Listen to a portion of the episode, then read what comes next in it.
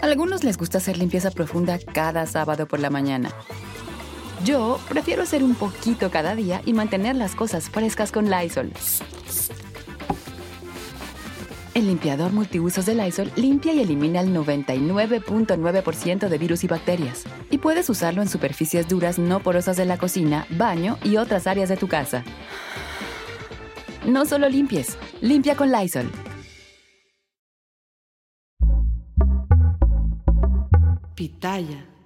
En tiempos donde ser mujer y dedicarse a la política era casi casi un sacrilegio, ella desafió al sistema y rompió desde entonces todos los paradigmas. Formada como socióloga en la UNAM, se enroló en el PRI de los 70 cuando era el gran partido hegemónico. Desde joven se perfilaba ya como una mujer de miras muy altas.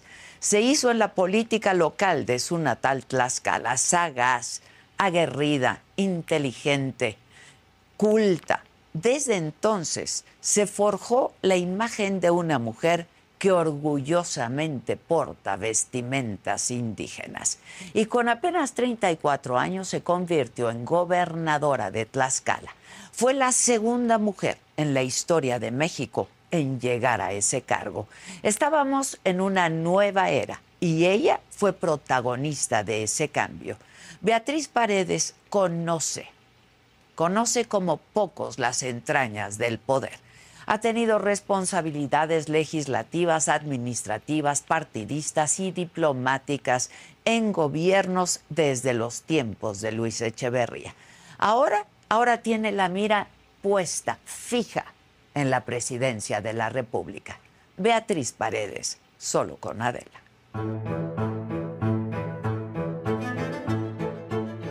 Yo no soy un agente de puestos, yo soy un agente de misiones. Ahora ya hasta otras personas se visten como yo. Algo tiene en la presidencia de la República que entran cuerdos y se van transmutando. Un proceso de mutación. ¿Cómo decidiste? Siempre has querido ser. No se me ocurrió a mí, ¿eh? Mira, voy a eh, a confesarte algo. Es una exclusiva para mi amiga Adela. Pero ¿cómo viste el método? ¿Te parece democrático? ¿Es de a de veras? ¿O solo otra vez son acuerdos cupulares? Sí, prefiero este método a los viejos esquemas donde el presidente de la República designaba, prefiero este método. Pues ni tan viejo. Porque... El, eh, sí, viejo Viejos los ser. viejos los ser. Quienes se bajaron dijeron, no va a haber piso parejo, va a ganar quien más dinero tenga. ¿Qué piensas de esto? Bueno, si va a ganar quien más dinero tenga, no voy a ganar yo. Pero yo voy a ganar porque... ¿Cómo despertar el interés? ¿Cómo, ¿Cómo entusiasmar a la gente? Desde hace muchos años no se ha sentido en este país el entusiasmo. Lo, lo que pasa es que la gente está asustada. La gente tiene miedo. La inseguridad es un asunto que daña por todos lados. Por todos los lados. Por todos. ¿Y qué hacer? Resolverlo, tener un buen gobierno, decidirse, tener carácter para enfrentar a la delincuencia. ¿Qué harías tú? No abrazos, no balazos, aplicación de la ley, con seriedad, con firmeza. ¿De qué se trata? De descubrir las entrañas, llegar hasta lo más profundo y tocar fondo.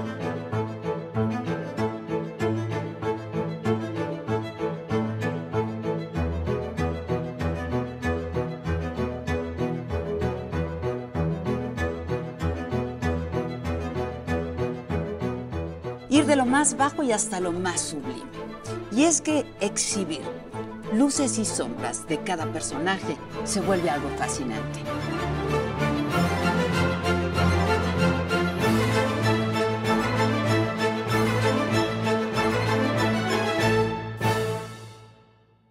Oye, de salud cómo vas? A ver, déjame, déjame ser muy precisa. Yo no tengo un problema de salud. Sí, te caíste. Yo tuve una fractura, no, no me caí, tuve un accidente. Sí, tuviste. Ah, el accidente. Eh, eh, y se me rompió la pata. se me rompió el tobillo. Es una fractura. Y las fracturas tardan muchísimo. Se pegan o no se pegan. Me operaron, me operaron cuatro veces la zona de la fractura, el tobillo, aquí, él evolucionó bien. Sin embargo, como se rompió la tibia, el peroné, un huesito que yo ni sabía que existía, que se llama astrágalo, fíjate qué nombre raro. Y qué raro que, tú no sepas que es Como, que es como un platito okay. que está en la base del tobillo. Se hizo como cuando vas al, a Segovia o al restaurante El Cid, que te ¿Sí? rompen el cochinito y que luego avientan el plato. Así, desde hasta se me hizo cachitos. Me, me pusieron muchos tornillos. Entonces, ya se pegó y ahorita estoy en la fase de despegarlo.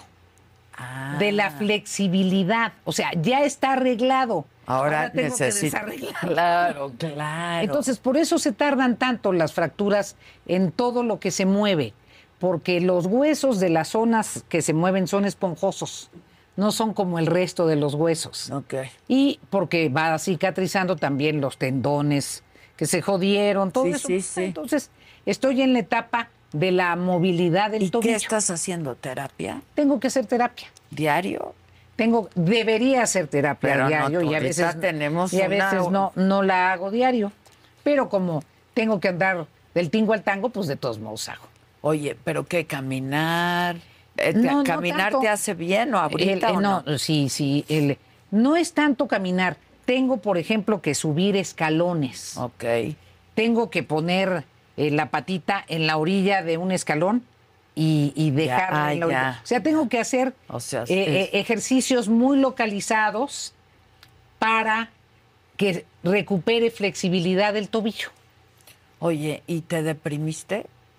Yo no me deprimo. Ya sé, tú siempre estás feliz y contenta. No, no, no feliz, pero porque estaría yo muy loquita si estuviera feliz esa feliz. ¿eh? Sí, eh, claro. tendría que andar más bien pirada, no, no feliz. El, no, mira, yo tuve muchos accidentes cuando fui joven, eh, de con los 18, 19 años. Y tuve accidentes increíbles, corría mucho y nunca me pasó nada. Ok. Entonces tengo algunas deudas. Eh, con que había que pagar, que había que pagar, que había que, pagar. Pero es que siendo como tú eres, del tingo al tango, de pronto verte inmovilizada un rato. Pues también sirve, también sirve, sirve para reflexionar, un, poquito de relax, en fin. De lectura, como siempre. Me, sirvió para decidir que sí quería participar en la candidatura. Ok. Oye, ¿cómo decidiste? Siempre has querido ser, porque no, yo creo que para una política como tú, desde al revés, tan jovencita. Al revés. A algunos les gusta hacer limpieza profunda cada sábado por la mañana. Yo prefiero hacer un poquito cada día y mantener las cosas frescas con Lysol. El limpiador de inodoros de Lysol ofrece una limpieza 2 en 1 al desinfectar el inodoro y el cepillo y eliminar el 99.9% de virus y bacterias. No solo limpies, limpia con Lysol. Yo, eh, eh, como diseño de mi carrera política, siempre pensé llegar a ser presidente del Congreso de la Unión.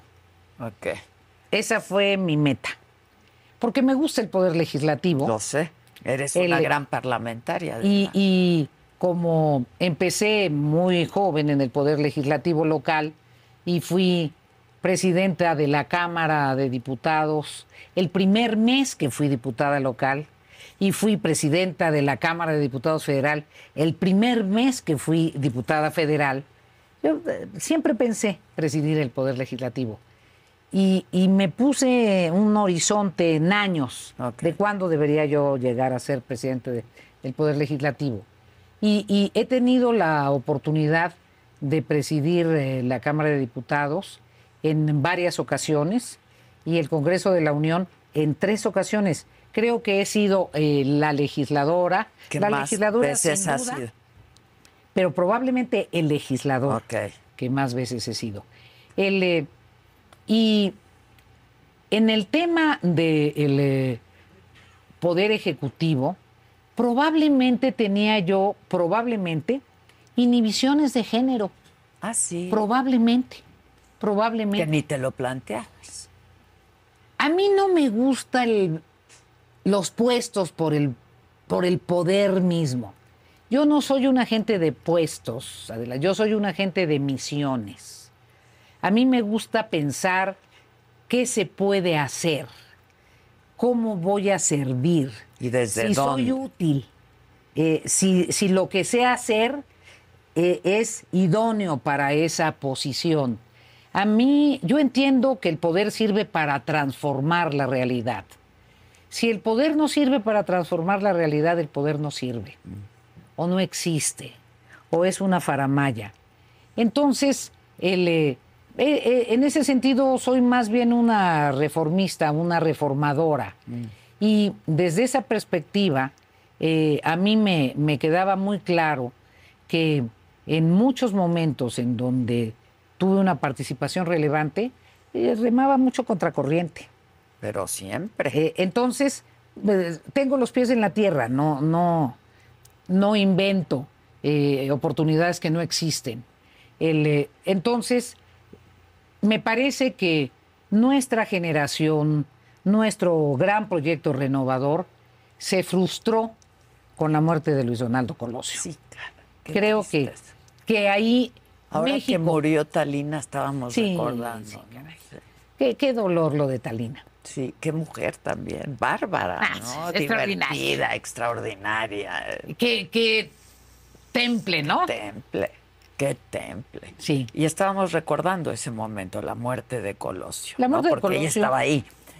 Y la muerte de Colosio acabó cambió la historia de México. Cambió la historia de México. Y eh, fue un golpazo para una generación y para un grupo muy plural de personas que creíamos que ahí se nos daba el chance de cambiar el sistema político mexicano.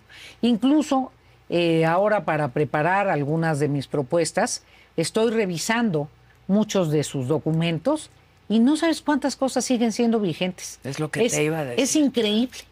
Habiendo pasado tantas décadas, cuántas cosas siguen siendo vigentes. fue como, lo escribí en un, en, un poema, eres eh, una ausencia en una generación, eres una, un paso que falta en la gran marcha, ¿no? Sin duda, sin duda. ¿Y qué pasó desde entonces, no? Este, ¿y qué pasó con el PRI también, Beatriz, no? Ahora que dices, bueno, no aspiraba a ser este presidenta de la República. ¿Te gusta la presidente o la presidenta?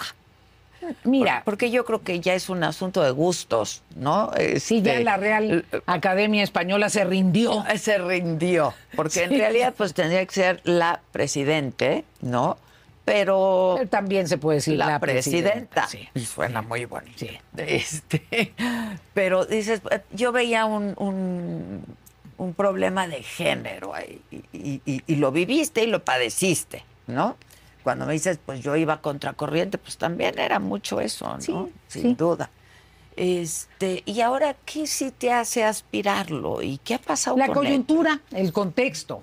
En, eh, en, primer lugar, el, eh, percibo que es necesario que México tenga una presidenta un presidente capaz de gobernar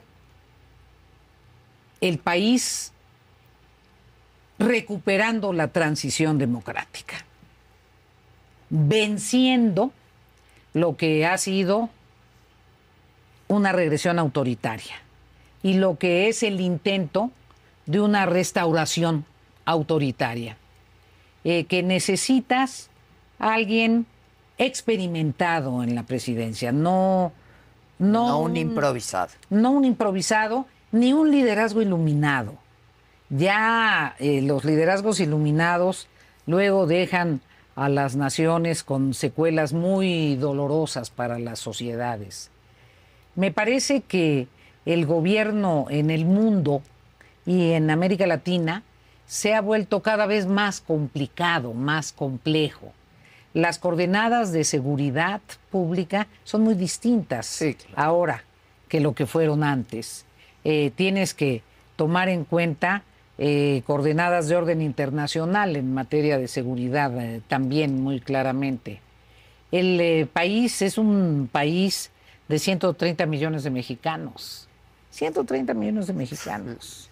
En una situación geopolítica estratégica.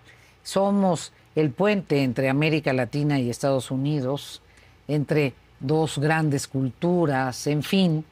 Y también por aquí pasa de todo, de todo lo bueno y de todo, lo malo.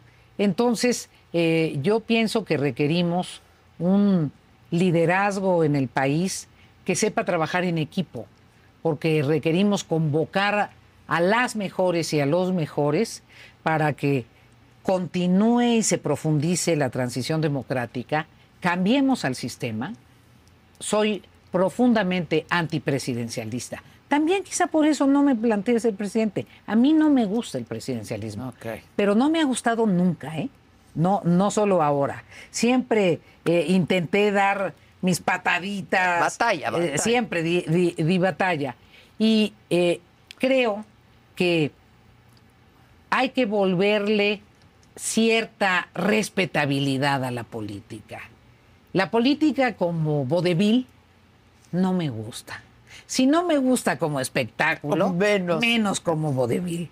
Entonces, eh, creo que se presentó una coyuntura eh, si hay posibilidades de elección democrática interna en los partidos, si se podía construir una alianza, pues se daba una coyuntura, el contexto. No se me ocurrió a mí, ¿eh? ¿A quién? no lo vas a creer. A ver. Mira, voy a, eh, a confesarte algo.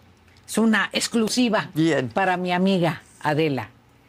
Un día cenando con Raúl Padilla en Jalisco, me dijo Raúl Padilla, oye Beatriz, ¿no has pensado en ser candidata a la presidencia de la República? Y le dije, no, no Raúl, no es un asunto que haya pensado. Me dije, pues tengo una, una responsabilidad contigo. Fíjate que a mí Carlos Fuentes me comentó platicando, que no sé cuánto, que no sé qué, que a él le parecía que tú, ta, ta, ta. Y ahora que, Carlos Fuentes ya se fue, como me lo platicó, ta, ta, ta, te lo quiero, te lo quiero decir. Transmitir. Te lo quiero transmitir. Y me dijo, y por favor, lee La silla del águila nuevamente. Flashazo. Sí. Yo le dije, ah, pues para mí es un honor que me digas eso, simplemente que don Carlos, Fuentes, lo haya pensado, ya eso me emociona. Hasta allí. Después, tres amigas eh, de un grupo de mujeres en el que participo me fueron a buscar. Tres ¿Políticas? No, no, no, para, nada, Amigas de la vida. ni muy amigas, ¿eh? Ah, ni muy amigas. Eh, publicistas ligadas al periodismo, algunas más amigas, una política. Oye, Beatriz, fíjate que hemos revisado, ta, ta, ta, y pensamos que tú podrías, bla, bla, bla. Luego, en eh, la reunión de expresidentes del PRI que fueron a platicar con el presidente del PRI, don Jorge de la Vega, don Jorge de la Vega, el decano, dice, bueno, y, no queremos que nada más esté promocionando X persona, bla, bla, bla. Y yo he pensado que Beatriz. Yo dije, híjole, eh, eh, no me lo esperaba y dije, van a pensar que estaba arreglado, no sé qué. Y le mandé a preguntar a don Jorge, oiga, don Jorge, ¿fue en serio? ¿Por qué dijo usted de eso? Y me mandó a decir, claro que fue en serio, Beatriz, y estoy contigo. Y luego el, eh, quien era el coordinador de los senadores, Miguel Osorio Chong, me mencionó públicamente, prácticamente abrió las cartas. Bueno, así se fue dando. Orgánico, muy orgánico, muy orgánico. Ahora, yo me pregunto, una mujer como tú, que además, pues de toda la vida has militado en el PRI, ¿no? Eh, el PRI de las instituciones, es, ese PRI, ¿no? ¿Nunca te planteaste renunciar al PRI cuando viste que pues ya el PRI no es lo que tú pensaste que era y en el partido al que tú quisiste militar? Mira, Adela, yo he militado siempre en la Confederación Nacional Campesina. Esta es un, una diferencia. No solo es un matiz. En la Confederación Nacional Campesina, que es una organización de masas, que es una organización donde están los eh, militantes, los participantes con menores recursos del PRI, en fin, eh, donde participan comunidades indígenas, agricultores, en fin. Muchas veces tenemos relaciones muy tensas con el PRI. Muy tensas. No, no siempre es miel sobre hojuelas. y muchas veces tenemos relaciones muy tensas con otros sectores del PRI. Mm. Y es una organización social y económica. Lo sé. Por eso cuando me dicen es que las organizaciones sociales, yo siempre he tenido relación con las organizaciones sociales. En este caso es una organización social de un gremio, de una clase social de los campesinos. El, entonces siempre he tenido relaciones tensas. Lo que pasa es que me, me volví famosa cuando ya estoy en las marquesinas, pero esa no es Beatriz Paredes. Mm. Esa es la última etapa de mi participación política. A algunos les gusta hacer limpieza profunda cada sábado por la mañana. Yo prefiero hacer un poquito cada día y mantener las cosas frescas con Lysol. El limpiador de inodoros Brand New Day de Lysol limpia y desinfecta el inodoro y el cepillo, eliminando el 99.9% de virus y bacterias con una fragancia que lleva tus sentidos a un paraíso tropical. No solo limpies, limpia con Lysol.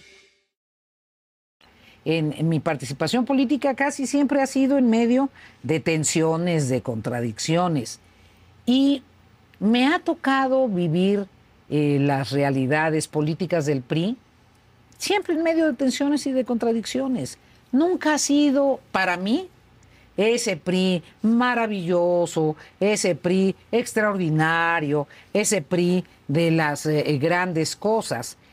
Ha sido el PRI que ha tenido que dar batallas importantes, ha sido el PRI que de repente ha tenido problemas internos, ha sido el PRI donde don Jesús Reyes Heroles de repente dice, fulanito de tal no es mi candidato, tratándose del precandidato del gobierno de Veracruz.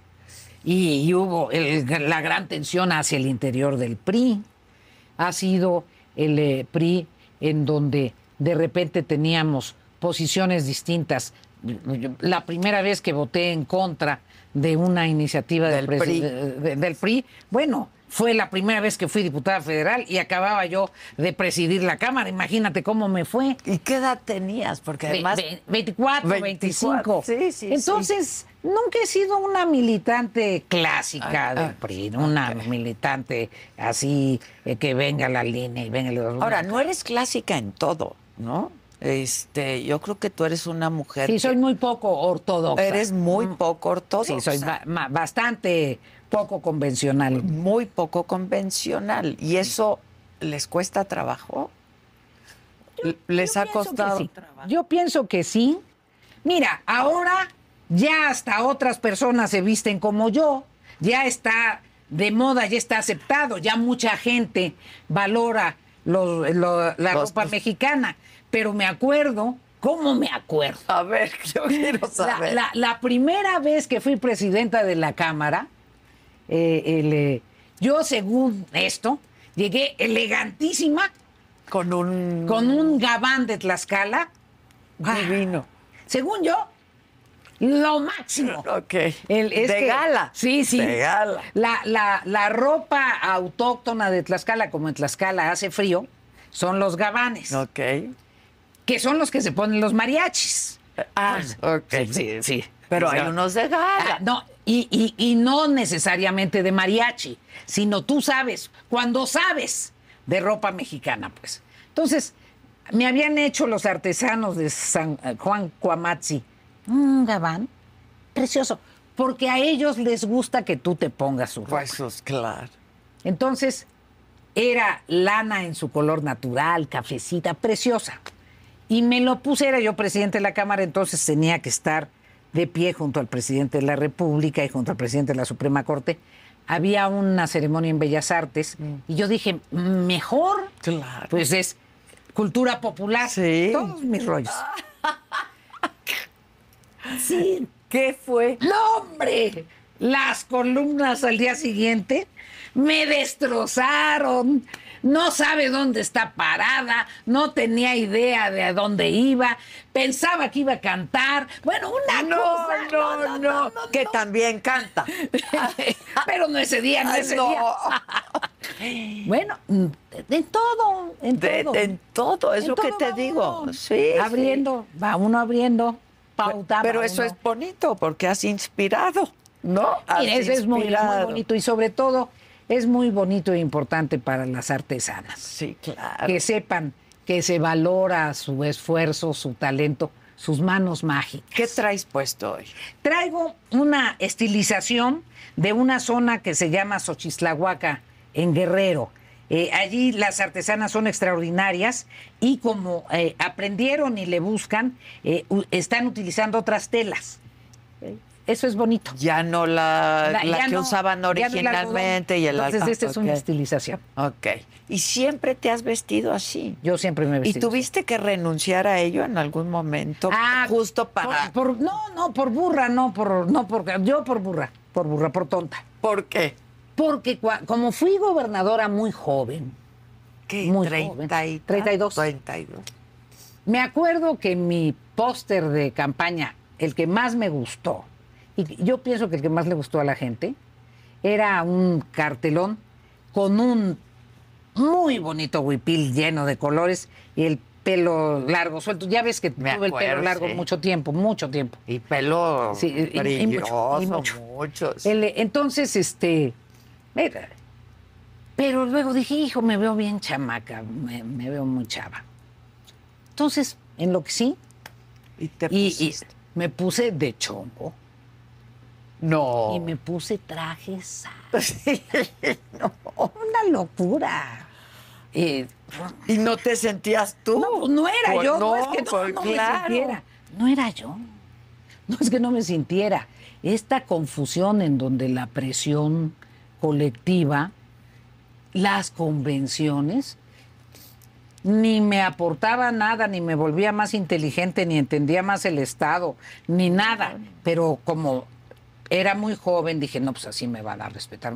Puras tonterías, puras tonterías. Afortunadamente. ¿Y seguiste usándolo por un tiempo? Como seis. Te voy a decir qué pasó.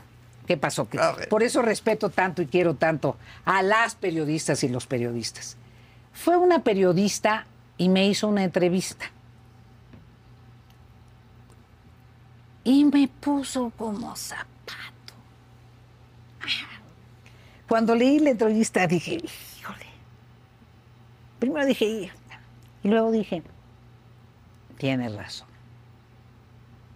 Lo que está diciendo es verdad. Es verdad. ¿Qué dijo? Dijo eso. Dijo eso.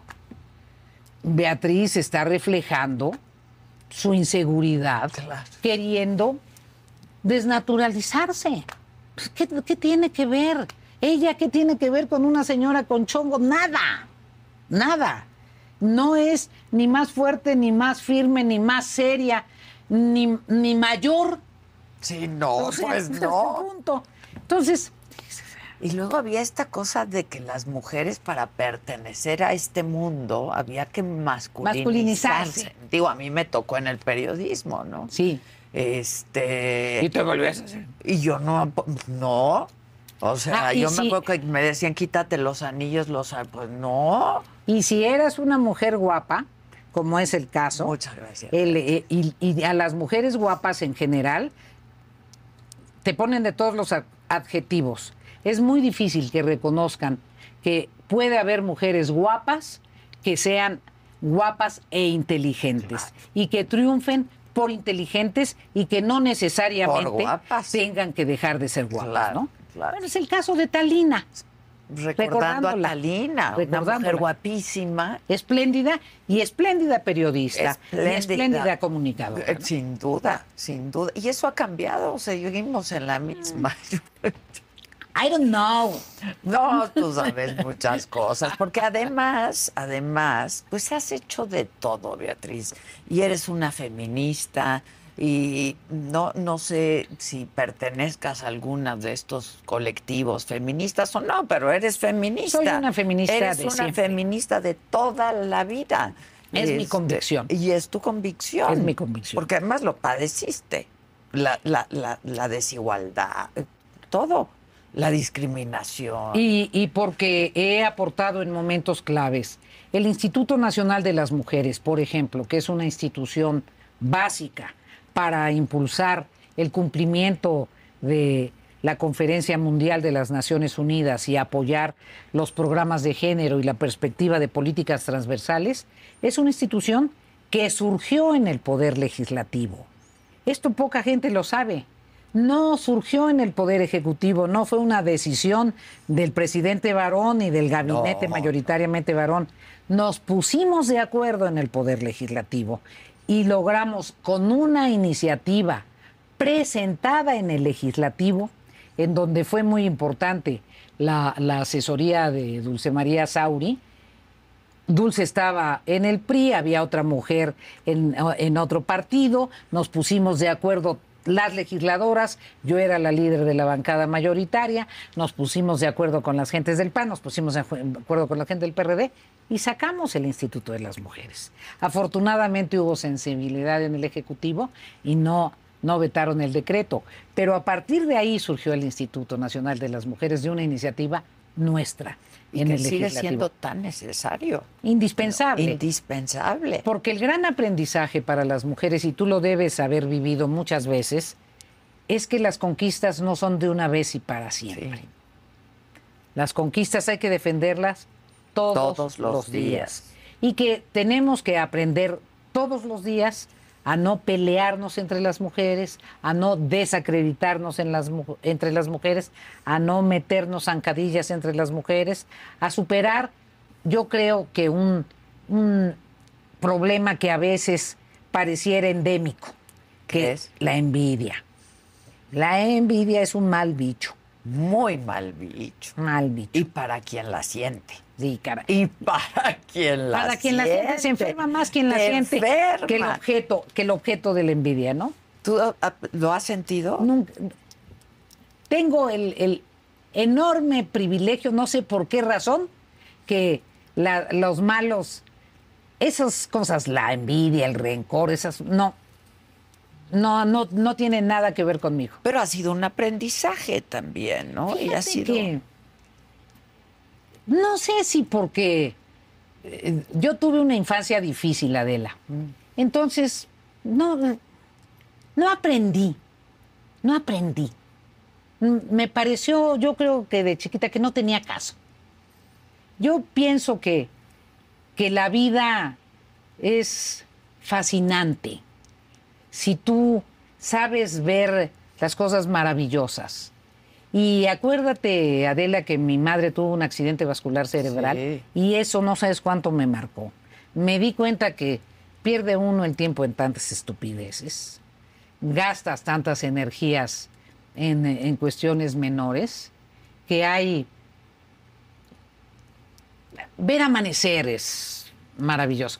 Bañarte, sentir el agua, compartir un momento con la gente que quieres, darle la mano a alguien que lo necesita.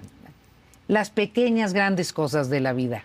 Entonces, ¿para qué las desperdicias? tú eres una gran amante de la vida. Soy, soy una. De verdad, o sea, con mucha pasión vives la vida. Vivo la vida. No, sin duda. Me gusta la música, me gusta el color, me gusta la pintura, me gusta bailar, me, gusta vivir. Sí, sí, sí, te gusta mucho vivir. Sí. ¿Por qué dices que tuviste una infancia difícil? Difícil, pues porque mis papás se separaron y tuvieron la peor idea, no se la recomiendo a ninguno de los papás que se separen y las mamás que se separen. ¿Qué fue?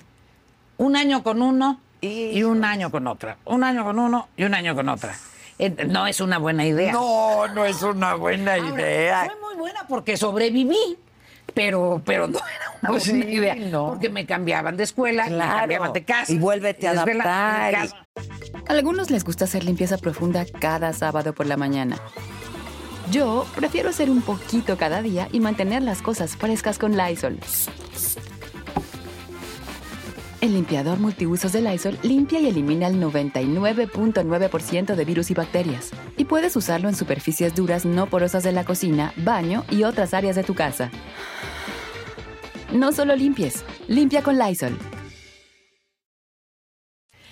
Desarrollé un gran sentido de la adaptación. De la adaptación. Eso fue bueno. Me volví una mujer rural y una mujer urbana, porque mi mamá era una mujer de la ciudad, cosmopolita. Ok del teatro, del arte. Siempre trabajó, siempre trabajó, siempre luchó. Su primer marido fue Luis Manuel Pelacho. Mm. Él eh, era prima hermana de Guillermo Orea, entonces muy ligada al mundo de la farándula. Y ahí te viene todo el gusto también, supongo, del arte, de la cultura. Del cine. No, del cine. Exactamente. Sí enciclopedias en la casa, libros en la casa. Es una gran lectora. Y, siempre te, das el tiempo de llenarte de eso, Beatriz, ¿no? Este, porque la política es muy absorbente y tú le has dedicado tu vida entera a la política, pero siempre te das estos ratos y estos tiempos, ¿no? La política es mi trabajo. Ok. Es un trabajo al que me dedico con intensidad, pero mi vida es mi vida. Y el arte es un componente esencial de mi vida, está entre mis pasiones. ¿A qué hora aprendiste a diferenciar? A diferenciar. Tuve una experiencia extraordinaria, Adela. Fíjate que la vida ha sido tan generosa conmigo que me ha regalado momentos. Y se dice que uno no aprende en cabeza ajena, pero si eres observador y si eres humilde, así aprendes. Tienes que ser observador y humilde. Alrededor del 30 de noviembre, el eh, presidente Echeverría fue a colocar la primera piedra de la Universidad Autónoma de Tlaxcala, mm. en Tlaxcala. Él, eh, o fue el 29 de noviembre, él entregaba el 30 de noviembre y yo era diputada local y presidenta de la comisión para el establecimiento de la universidad. Ah. Entonces era una conquista de nosotros los estudiantes, estábamos orgullosísimos, eh, habíamos luchado por tener universidad, yo me había venido a la UNAM porque no había universidad en Tlaxcala, y el gobernador Sánchez Piedras, que fue siempre como mi tutor político, me, me apoyó mucho, él eh, tuvo la gran generosidad de que el único discurso que se dijo en esa que era la última visita del presidente, y para algo tan importante, eh, yo fuera la única oradora.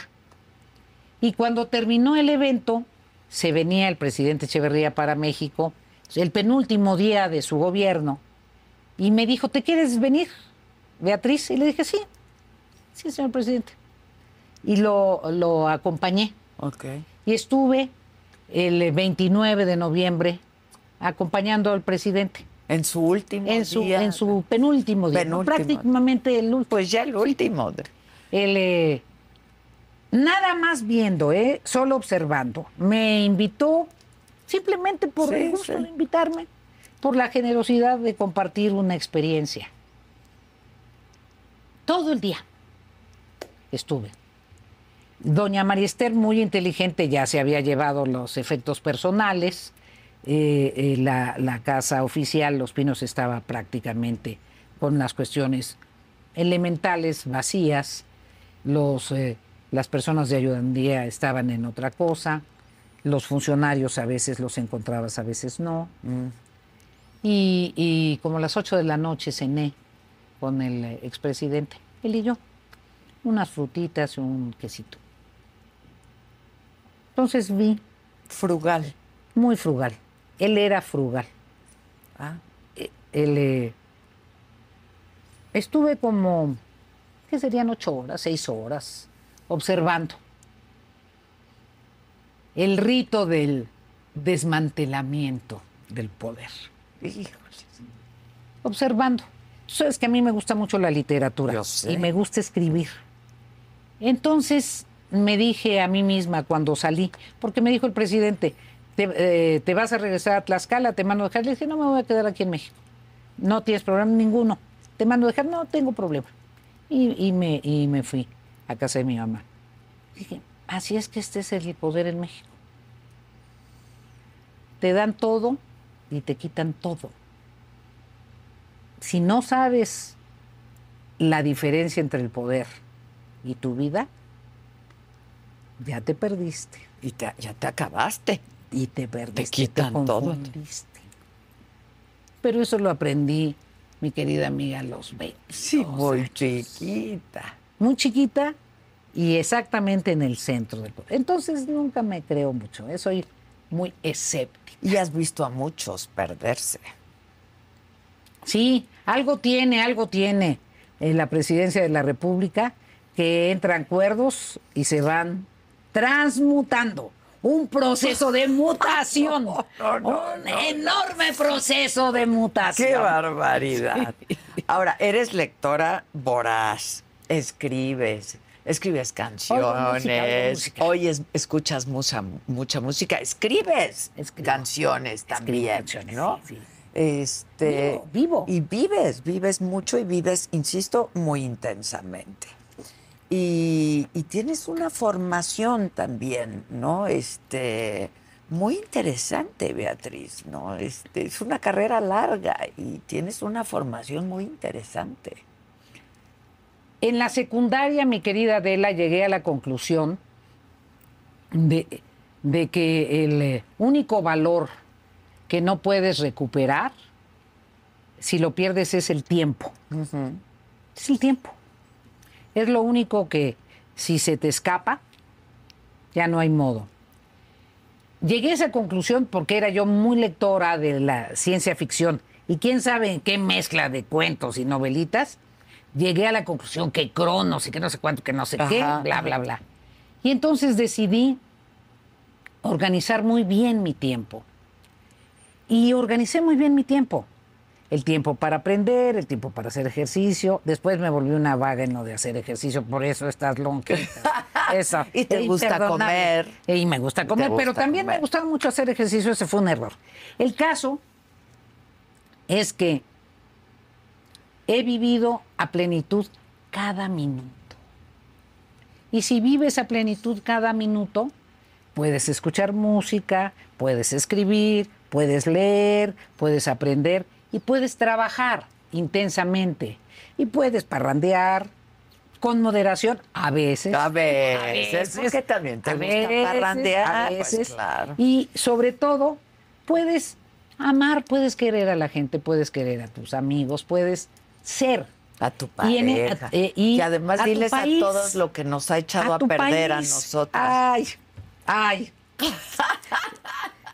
Somos enamoradizas. Enamoradizas, muy enamoradizas. enamoradizas. Pero también por culpa de las novelas. Claro. Por culpa de la literatura. es por culpa de la literatura. Es por culpa de la literatura. ¿Cómo no va a estar echada a perder las mujeres lectoras de la cultura occidental si Romeo y Julieta, si empiezas por Romeo y Julieta, y luego yo que soy una adicta a García Márquez, si en 100 años de soledad el final de 100 años de soledad. Sí, sí, Se persiguen en la casa, llena de plantas, todo. Y no importa si nacen con cola de cochino. no, importa. Y Mauricio Babilonia yendo a visitar a Remedios la Bella. Remedios la Bella. Imagínate. Todas las historias, todas las historias de nuestra gran literatura son amores infinitos y sin remedio. Y sin remedio. Por eso mi disco se llama El Loco Afán. El loco afán, de verdad. Qué afán. Es el loco afán, es el loco afán, mi querido. Pero eso nos ha echado a perder. Ya lo sé, ya lo sé. Justo este fin de semana recordaba con mis hermanos este, hablábamos de 100 años de soledad. Es una obra maestra. Es una obra maestra. Es una obra maestra. Yo, yo, lo pondría de lectura obligatoria en las preparatorias. Es esencial. Es esencial. Los jóvenes, las jóvenes, tienen que entender esa dimensión de lo mágico, maravilloso. mágico que sí. Así es, sí, América Latina. Es así una maravilla. Aquí llegan las mariposas amarillas. Mi madre decía, ese libro hay que leerlo por lo menos tres veces en la vida.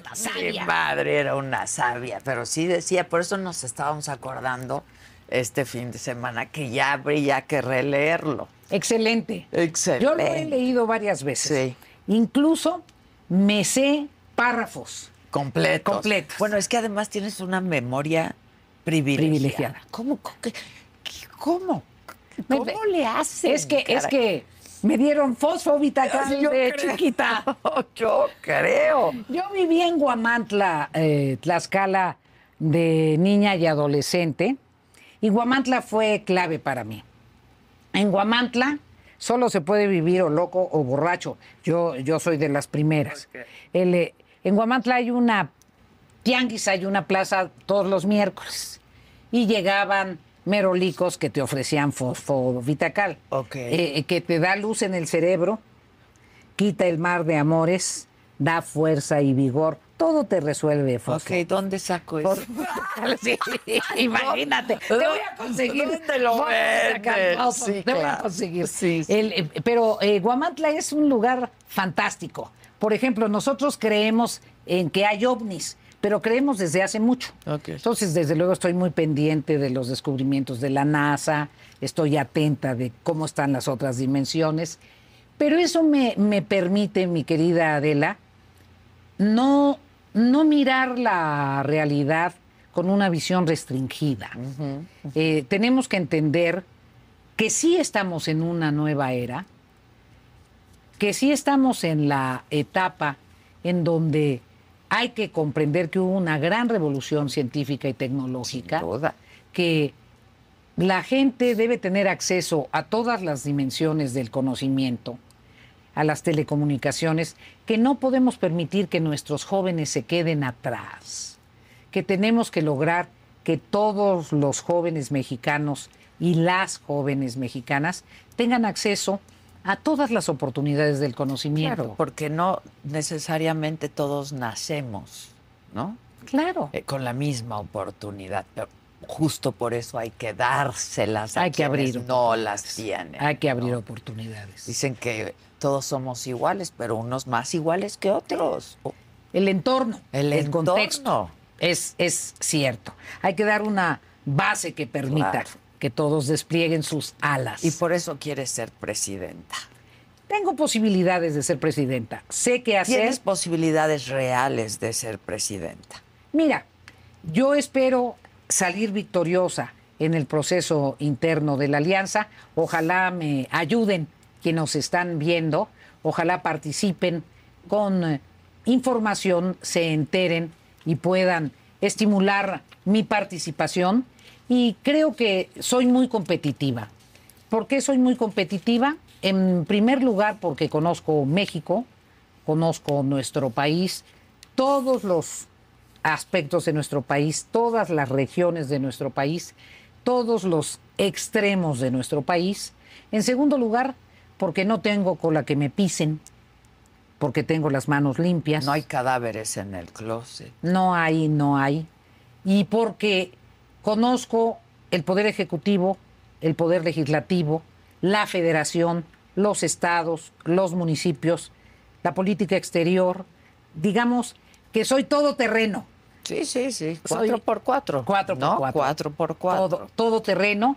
Y estoy convencida de que es la era de las mujeres y estoy convencida de que tienes que tener una presidencia para transformar el hiperpresidencialismo en un régimen mucho más democrático, con mayor equilibrio de poderes, con una federación vigorosa y con propuestas para resolver los problemas gravísimos que nos aquejan. Muy claras propuestas. Muy claras. Tienen que ser propuestas muy claras y posibles. Y con un gobierno que lo sepa hacer.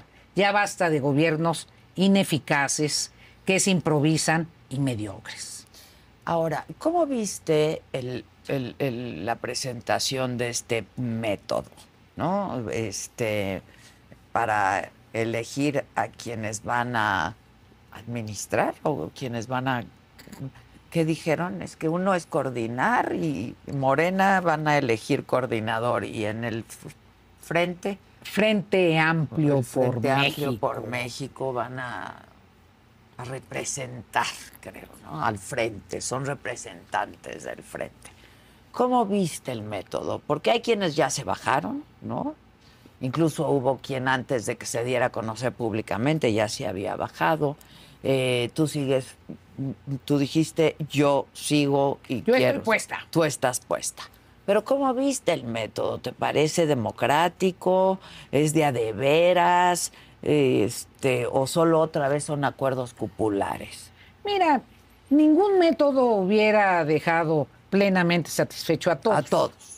A algunos les gusta hacer limpieza profunda cada sábado por la mañana. Yo prefiero hacer un poquito cada día y mantener las cosas frescas con Lysol. Las toallitas desinfectantes de Lysol hacen súper conveniente limpiar superficies como controles remotos, tabletas, celulares y más, eliminando el 99.9% de virus y bacterias. No solo limpies, limpia con Lysol. Cualquier método tiene imperfecciones, todos los métodos son perfectibles. Si prefiero este método a una decisión popular de un presidente del partido, prefiero este método. Okay. Si prefiero este método a los viejos esquemas donde el presidente de la República designaba, prefiero este método. Pues ni tan viejo, porque. El, eh, sí, viejo. Viejos los ser. viejos los ser. El, eh, el, eh, yo planteé insistentemente que pudiera participar la sociedad civil y planteé que hubiera elección directa. Este método recoge que si los ciudadanos quieren registrarse en el padrón que se va a crear y si los ciudadanos quieren votar y participar pueden hacerlo. Entonces recogieron el fondo de mis dos posiciones. A mí me hubiera gustado una elección más amplia, más extensa, primarias más amplias, pero bueno, se dio en el marco de lo que otros eh, precandidatos dijeron que ellos no querían primarias. Entonces hizo un esfuerzo ahí de, de conciliación de posiciones. Yo decido participar porque tengo buena fe si descalifico a priori la calidad moral de los que están conduciendo, pues entonces mejor no me dedico a eso. Claro. Quienes se bajaron dijeron, no va a haber piso parejo, va a ganar quien más dinero tenga y va a ganar, ¿no? Quien más acarreados tenga. ¿Qué piensas de esto? Bueno, si va a ganar quien más dinero tenga, no voy a ganar yo. Pero yo voy a ganar porque primero creo que voy a presentar propuestas más profundas y más convincentes, porque conozco el país, porque tengo experiencia en la formulación de políticas públicas y porque tengo un genuino compromiso con el desarrollo nacional, que sé que los demás los tienen, pero tengo una perspectiva que me parece que es correcta. El eh, segundo, tengo muchos amigos, Adela, He construido a lo largo de una vida de participación relaciones con muchos liderazgos a lo largo y a lo ancho del territorio nacional. Y así como te dije que muchas gentes me dijeron, ¿por qué no le entras, Beatriz? Creo que debería ser tú. Hay muchas gentes que me han dicho, ya estoy puesta, estoy listo, yo quiero invitar eh, compañeros de escuela, eh, estuve en tantas escuelas que te sabrás que tengo muchísimas escuelas, muchísimos compañeros de escuela. Eh, eh, y fui dirigente de la Confederación Nacional Campesina, participé en las organizaciones juveniles. Entonces, hay una gran, gran equipo que, que me va a respaldar. Entonces, yo confío en la política. Soy política. Si dejo de confiar en la capacidad de participación de las personas, pues entonces me debo dedicar a otra actividad. Eh, lo de las 150 mil firmas, ¿lo ves? Es, es, una aduana que vas a pasar con facilidad, digamos. Fíjate que cuando dijo Marco Cortés que él pedía un, millón, de yo fui la única que lo apoyé. la única.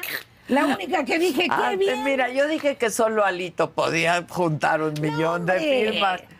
Adela, es que si quieres ser presidente de este país. Y, no traes un millón de personas que te eh, apoyen. es que hagamos la política en serio. Yo lo que creo es que de repente eh, nos volvimos diletantes. Sí, sí. ¿No? ¿Quieres ser presidente de este país? Pues es que traes algo. Eh, de repente pensamos que las cosas se resuelven mucho más sencillamente. No, no, la política es, es un oficio.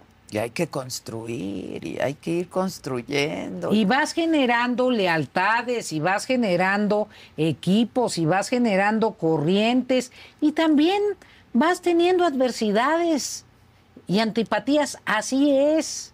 Hay el, eh, un poema maravilloso, fíjate qué nombre, se llama La poesía es un arma cargada de futuro.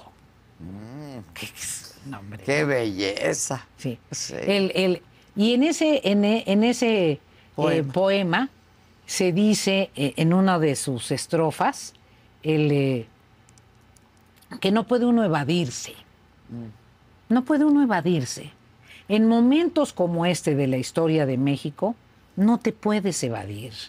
Y cuando no te puedes evadir, tienes que, estar de un lado o de otro lado. Yo no me quiero evadir. No me puedo evadir. No quiero que este país retroceda en las conquistas democráticas. No quiero que se disminuyan las libertades. No quiero que los jóvenes que vengan hacia adelante corran el riesgo de que los enajenen. Quiero que sean libres, quiero que puedan luchar y conquistar, y si quieren progresar y desarrollarse hasta donde den, pues y que tengan todo el respaldo. No quiero constreñir cómo debe ser la sociedad mexicana, no quiero. Bueno, tú eres una liberal. Soy. Pues soy, soy.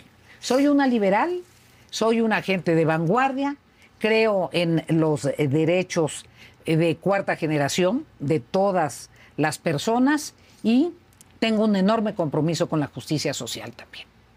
Sí, sí.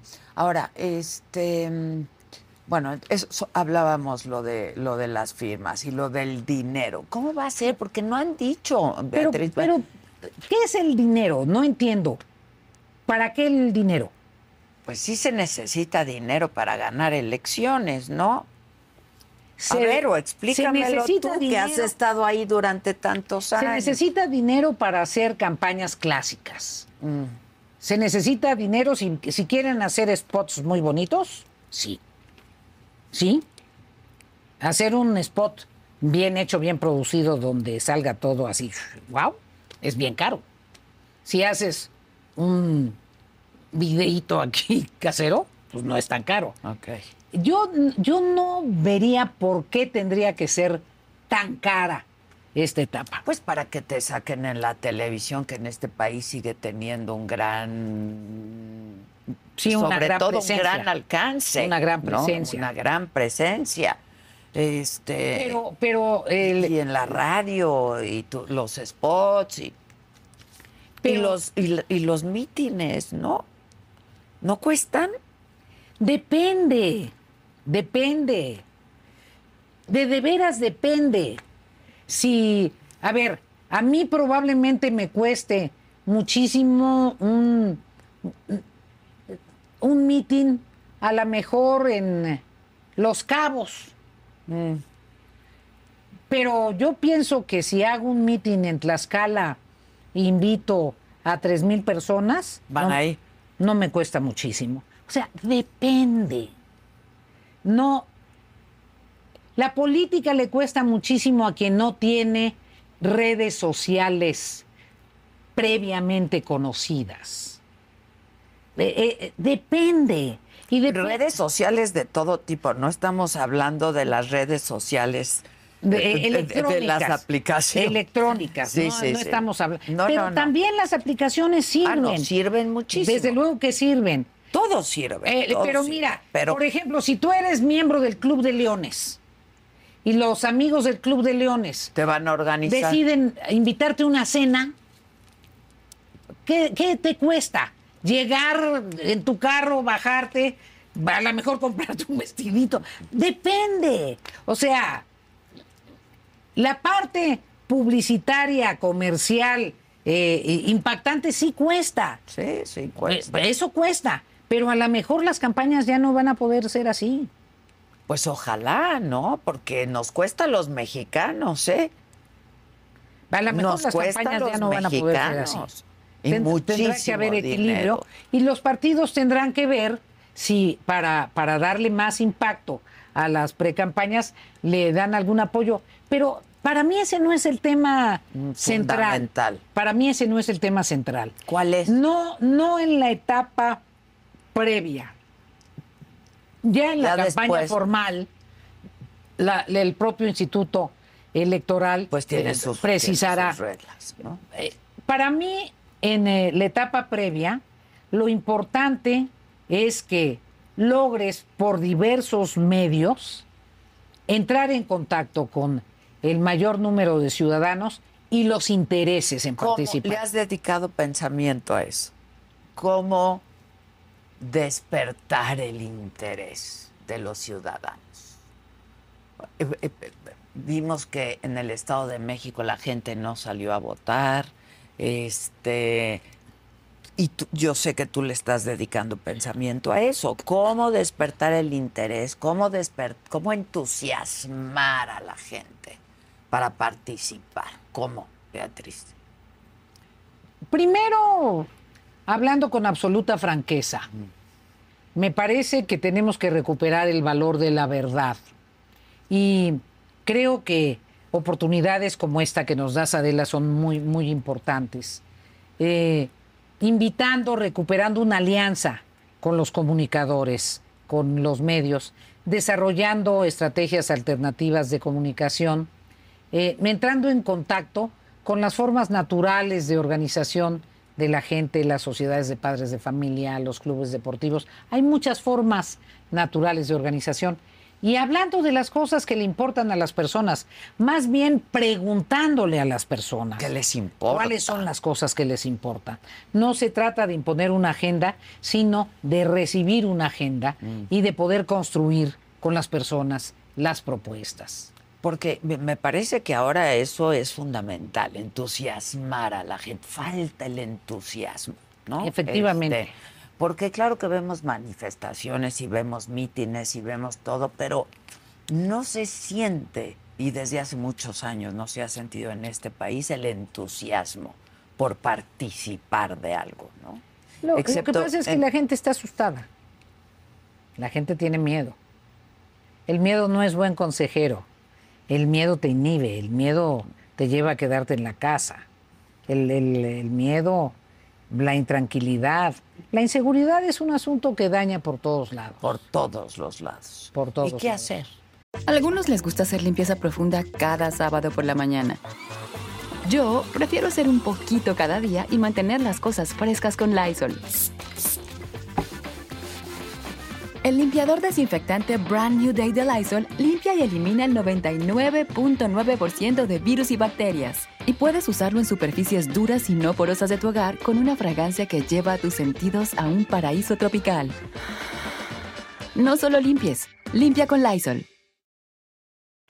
Resolverlo, tener un buen gobierno, decidirse, tener carácter para enfrentar a la delincuencia. ¿Qué harías tú? No abrazos no balazos, aplicación de la ley, con seriedad, con firmeza, con calidad y una gran estrategia de seguridad. Hay así de estudios sobre qué hacer. Si no se trata de, de escribir ni de descubrir el hilo negro, se trata de estar decidido y de dedicarle el presupuesto que sea necesario. El, e, este, e, ¿Estamos en un narcoestado en México? Es una afirmación muy fuerte y yo no, yo no quisiera desconocer el, el valor de la Constitución, el valor de las instituciones mexicanas, pero sí estamos en riesgo en muchas regiones de, que desaparezca, de que desaparezca el Estado. O que ya desapareció. Bueno, preguntemos por los corridos en algunas regiones. Por ejemplo.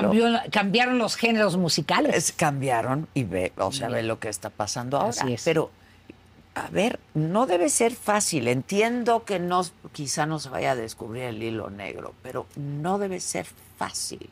O no sea, es fácil, pero está caótico el asunto. Eh, no es fácil, Adela, pero lo que no se empieza pues se vuelve cada vez más difícil. Exacto, por algún lado hay que empezar. Yo creo que hay que convocar a un gran pacto nacional. En ese tema tenemos que estar juntos todos los partidos. Fíjate lo que te digo, todos. Ese es un asunto en donde debe estar junta toda la sociedad mexicana, todos. No es un asunto en donde unos sí y otros no, todos. Es para que prevalezca el Estado de Derecho y para que prevalezca una convivencia sana y tranquila en nuestro país. Ahora, yo creo que de los grandes cánceres que padecemos en este país es la impunidad. De los enormes. ¿Por qué hacen lo que hacen? Pues porque pueden. Exactamente. Porque pueden, porque tienen permiso para matar. Y no pasa nada, Beatriz. Eso tendrá que modificarse, mi querida Adela.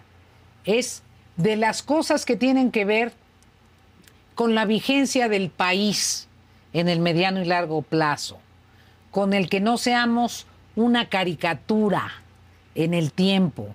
Tiene que ver con que convoquemos a las mejores personas, con que hagamos un esfuerzo por robustecer al Poder Judicial, con que revisemos qué pasa con las fiscalías y con la Procuración de Justicia. Diego Valadez eh, tenía una propuesta muy interesante que voy a retomar, que es que hagamos una Secretaría de Justicia mm. en el Ejecutivo, que puede estar pendiente de cómo van los procesos, sin menoscabo de las autonomías que correspondan a las como fiscalías del gabinete, y, al poder, y al Poder Judicial. Y yo pienso eh, transformar las secretarías en ministerios. Tengo muchas ideas muy innovadoras que atemperen el presidencialismo, tener un gabinete con fuerza, tener secretarios y secretarias de rango, de jerarquía, no tenerle miedo a la inteligencia de la... Al contrario, no. Al contrario. Al contrario. Potenciar. Potenciar. Efectivamente. Y pues sí, hay quien sí le tiene miedo a la inteligencia, ¿no? Me temo que sí. Me temo que sí. Oye, el candidato importa sin duda, ¿no? Eh, yo creo que, y hablaba, vinieron el otro día a, mi programa de las mañanas, este, al otro día de que presentaron el método, los líderes de los tres partidos en cuestión de este, de este frente. Y hablábamos de las posibles candidaturas, eh, porque quizá la nomenclatura del partido en algunos casos no ayude, como es el caso del PRI, tan desprestigiado, ¿no? Pero los candidatos importan, las personas importan, Beatriz, ¿no? Pues mientras vivamos en un planeta de personas y pues seamos terrícolas, pues sí. A, pesar del partido. Mira, yo he oído tantas cosas de los desprestigios de los partidos que eh, luego me, sorprende el, comportamiento eh, eh, ciudadano. me han tocado tantas veces la marcha fúnebre al PRI y luego resulta que... Que, no murió. Que gana elecciones. Y en otros países yo pienso que las elecciones siempre se dan en contextos, en circunstancias concretas. Si yo me dedicara simplemente a dedicar eh, perdón, a recordarle a la gente cuántos morenistas de ahora fueron priistas toda su vida.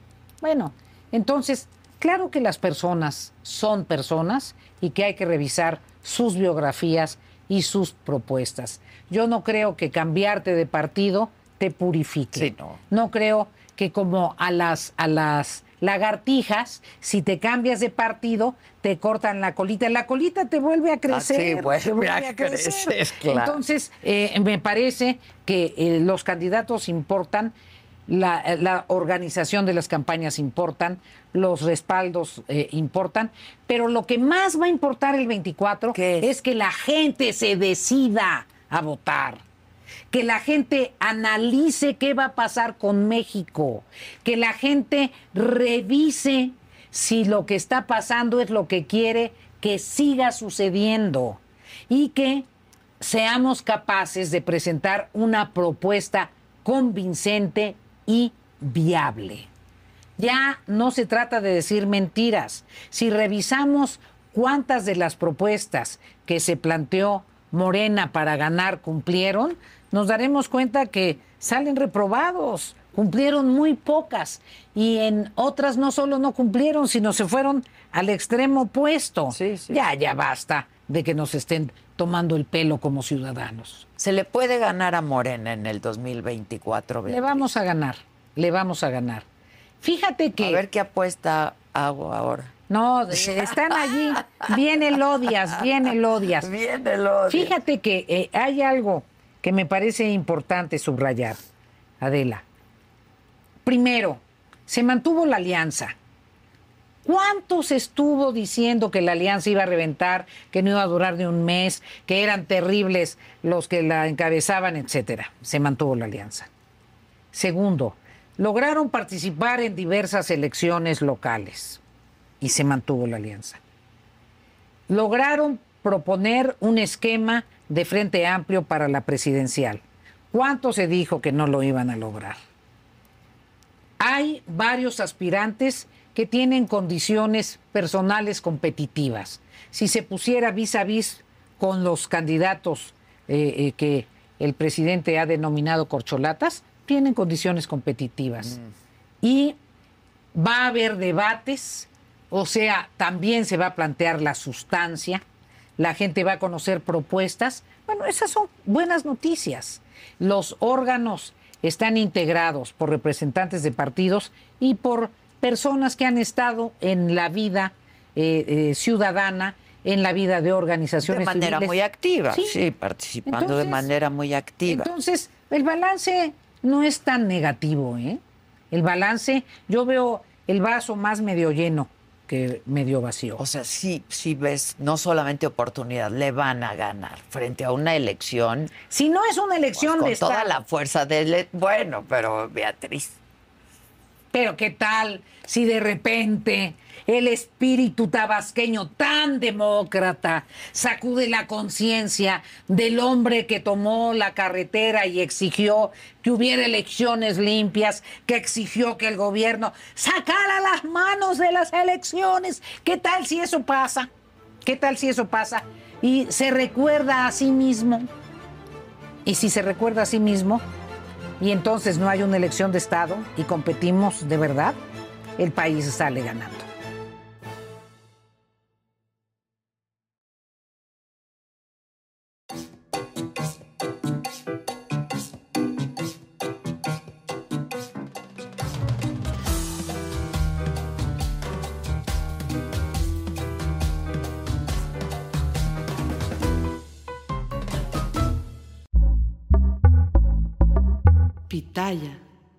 Let go with ego. Existen dos tipos de personas en el mundo: los que prefieren un desayuno dulce con frutas, dulce de leche y un jugo de naranja, y los que prefieren un desayuno salado con chorizo, huevos rancheros y un café. Pero sin importar qué tipo de persona eres, hay algo que a todos les va a gustar. Mm. Los crujientes y esponjosos Ego Waffles. Ya sea que te guste un desayuno salado, con huevos o salsa picante encima de tus waffles, o seas más dulcero y los prefieras con mantequilla y miel. Encuéntranos en el pasillo de desayunos congelados. Lego with Ego. algunos les gusta hacer limpieza profunda cada sábado por la mañana. Yo prefiero hacer un poquito cada día y mantener las cosas frescas con Lysol. El limpiador de inodoros de Lysol ofrece una limpieza 2 en 1 al desinfectar el inodoro y el cepillo y eliminar el 99.9% de virus y bacterias. No solo limpies, limpia con Lysol.